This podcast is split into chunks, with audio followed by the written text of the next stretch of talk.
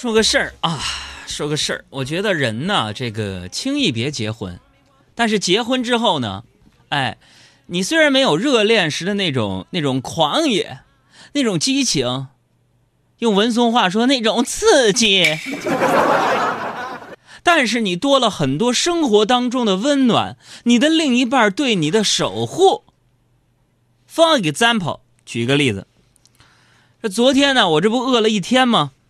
饿了一天了，我要减肥嘛，然后啊，然后我就想这个这个身材漂亮一点儿。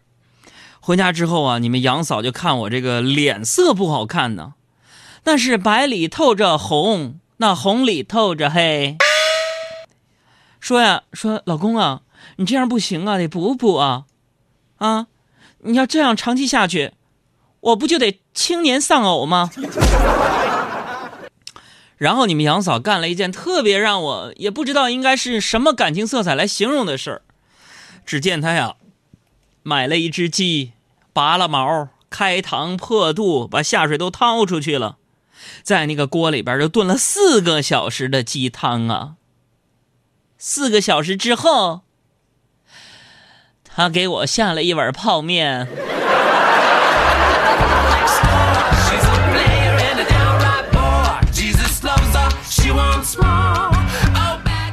你说有他这样的吗？花四个小时给自己炖了一份鸡汤，然后四个小时之后给我整了一碗泡面吃。朋友们，我跟我媳妇儿啊，我就跟她说了，我说我说我代表广大的听众，我要消灭你。我说你干什么呢？得少吃泡面呢，那里边防腐剂那么多，还有很多添加物质，不健康。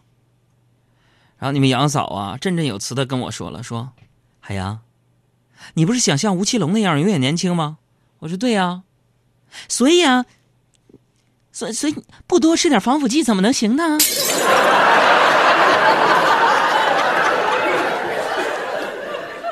你说要说这明星结婚呢，在咱们普通老百姓看来，真闹心啊！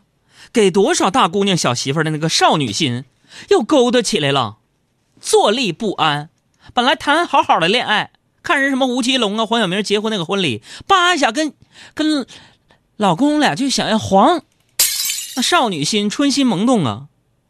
看到吴奇隆和刘诗诗的婚礼，你们杨嫂啊一脸羡慕，跟我说：“海洋，咋的？你看看人家多幸福，就像童话一样。”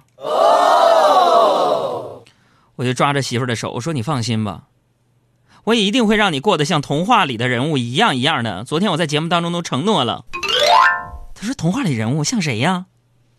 我让你成为卖姑娘的小火柴。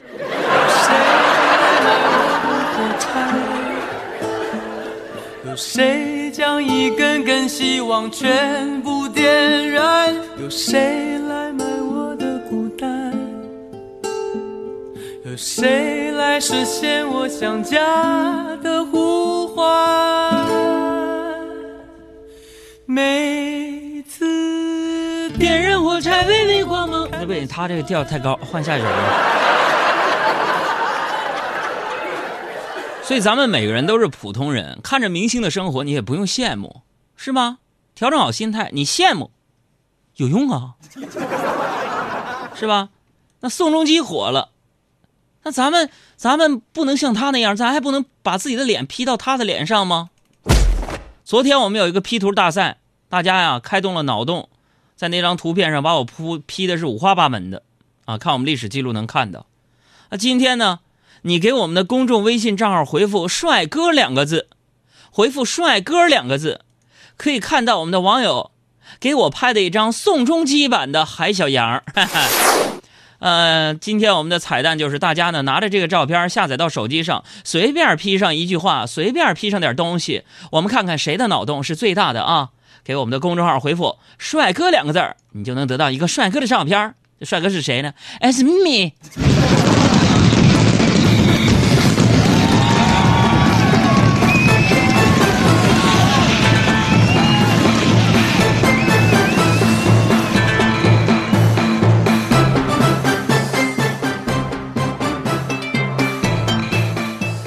最近呢，我就关注了一些这个美妆的那些博客的主人、微博的主人教怎么化妆，还有穿搭的博主。为什么？我不是跟你们吹，再过不到一个月的时间，你在互联网视频上会铺天盖地的看到你们杨哥那个肥样。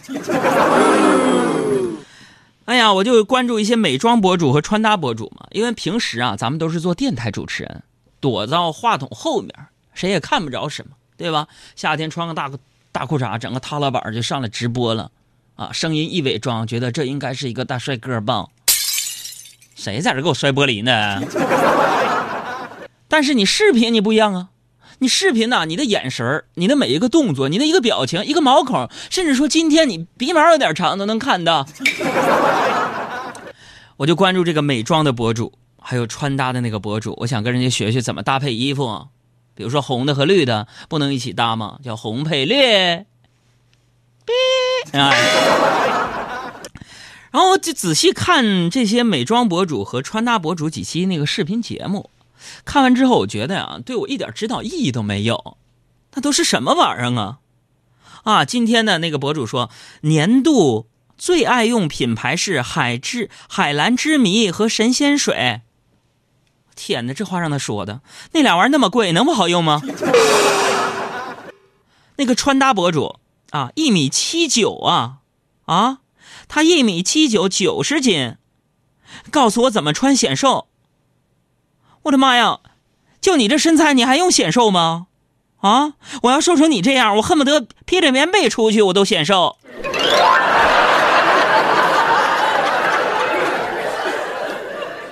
所以我最近呢，特别想跟我们听众朋友们说一下，你们谁是理发师？你们谁是服装搭配师？谁是造型师？能不能给我支支招？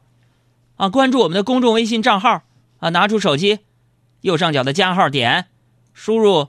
海洋两个字，大海的海，阳光的阳，来关注我一下，然后回复“帅哥”两个字，就可以看到我的照片，看我这个身材，给我搭配点啥呢？啊，我现在迫切需要改变自己的形象啊！牙不齐，有俩大板牙，还有四个小虎牙，我就想减肥，换发型，买衣服，买老多老多漂亮的衣服了。然后我这不今天我又去理发店了吗？去理发店我去的比较频繁，然后我就发现这家理发店理发店有点问题，欺骗消费者，怎么的呢？说纯剪头发有仨价格，三十八、五十八，还有九十八。完了这一周之内我就分三次都尝试了，结果我惊奇的发现，仨价位是一个理发师。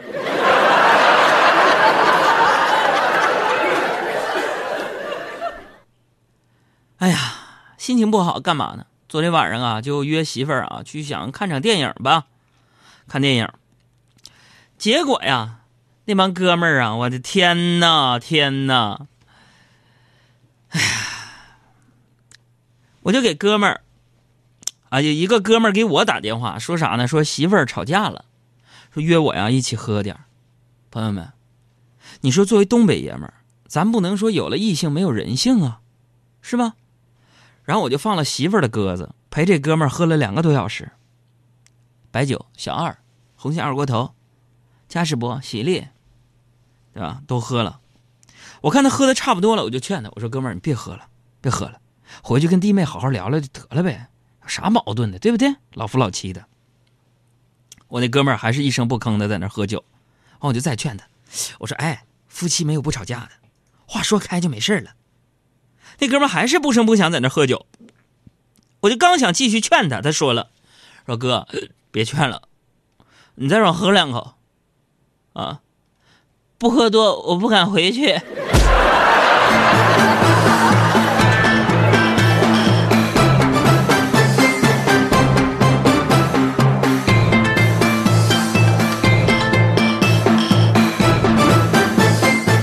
文杰发来短信说：“哥，你得练肌肉啊，光减肥没用啊，呀。肌肉，我现在天天我吃了二十个圣女果，一根黄瓜，半拉萝卜，半个苹果，到现在这一天。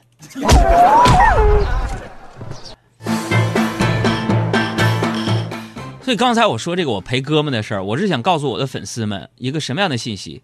就是你们杨哥我是一个可以当哥们处的这么一个人，我可以做到舍命陪君子啊！这古有左伯桃社，舍命陪君子，今有你们杨哥舍身陪哥们儿。那么说起这个舍命陪君子，今天我给你们讲点人文历史方面的知识啊。啥舍命陪君子？讲的呀是这么一个故事，说是这个战国时期，左伯桃与杨角哀两个人是好朋友，两个人结伴去楚国求见楚庄王。话说在这个途中啊，就遇到了那个大雪天气，而当时呢。他们穿的衣服啊，都非常非常的单薄，带的粮食呢，也不够吃。这左伯桃为了成全朋友，把衣服和粮食全都交给了小杨同学，自己躲进了空树林里边自杀了。后来呀，这些人们就把友谊深厚的知心朋友叫做杨左。那著名的京剧表演艺术家马连良啊，还根据这个故事编排了一本新戏，叫《羊角哀》，又名《舍命全交》。那么这份舍命之交，现在就叫做“舍命陪君子”。那朋友们，这个故事告诉我们一个什么道理呢？就是说呀，出门之前做好旅行攻略是多么重要的一件事情。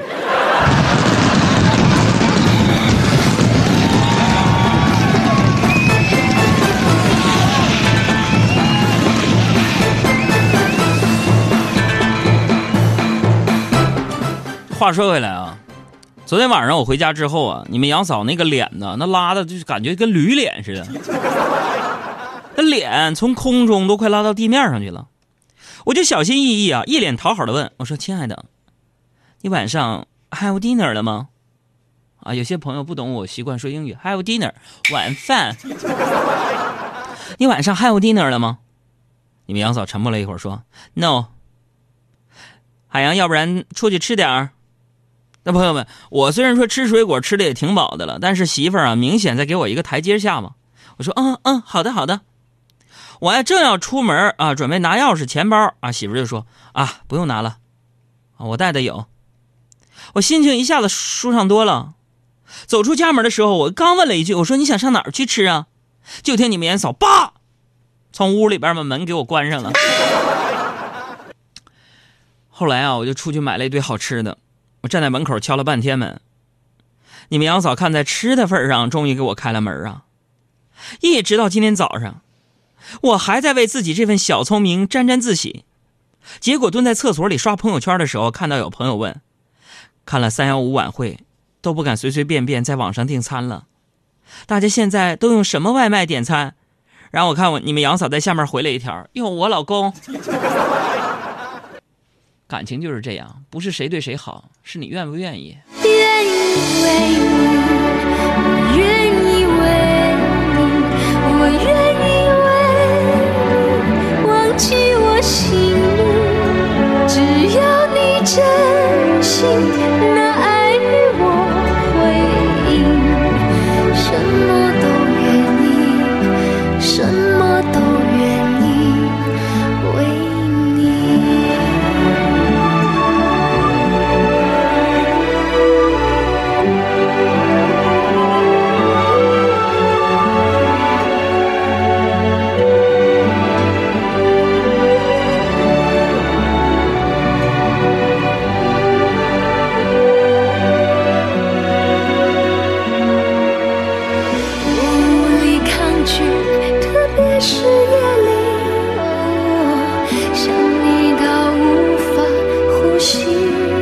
其实我一切的付出都是一场心甘情愿，我做这些事情也绝口不提。你若投桃报李，我会十分感激；你若无动于衷，我也不灰心丧气。我记得当初我来北京的理由，我只跟大家说过是因为感情的原因。但其实那个时候，我在原来的单位有一个喜欢的女孩。突然有一天，那个女孩说要辞职来北京，并且那个女孩已经递交了辞职申请书。我和她说：“你要走，我就陪你走；你去哪里，我就去哪里。”然后我也果断递交了辞职申请书。结果，她的辞职没准，我的准了。我轻轻地放下你，原以为可以就此而轻易，送上一首新歌小柯刚刚发布的《轻轻的放下》。当我轻轻地放下你，让时间洗掉所有的痕迹，面对岁月不息，谁能有什么办法？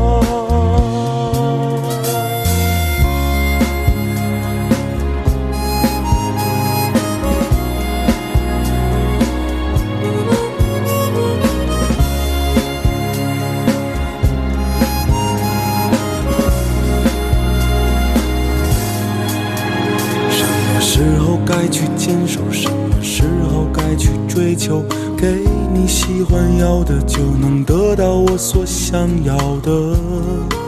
这难道就是所谓的明白？已经知道生活就是不停哭啊、笑啊、累啊，一根烟会燃尽所有对你的牵挂。这是否就算是退了？轻轻地放下你，原以为可以就此而轻易。可以就此上路，赶奔下一个黎明。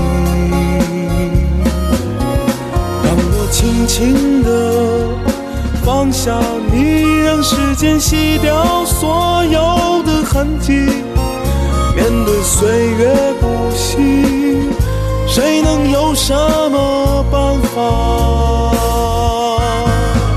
当我轻轻地放下你，把一切重新整理去归零，可以坦然走进只有你我的电梯。当我轻轻地放下你，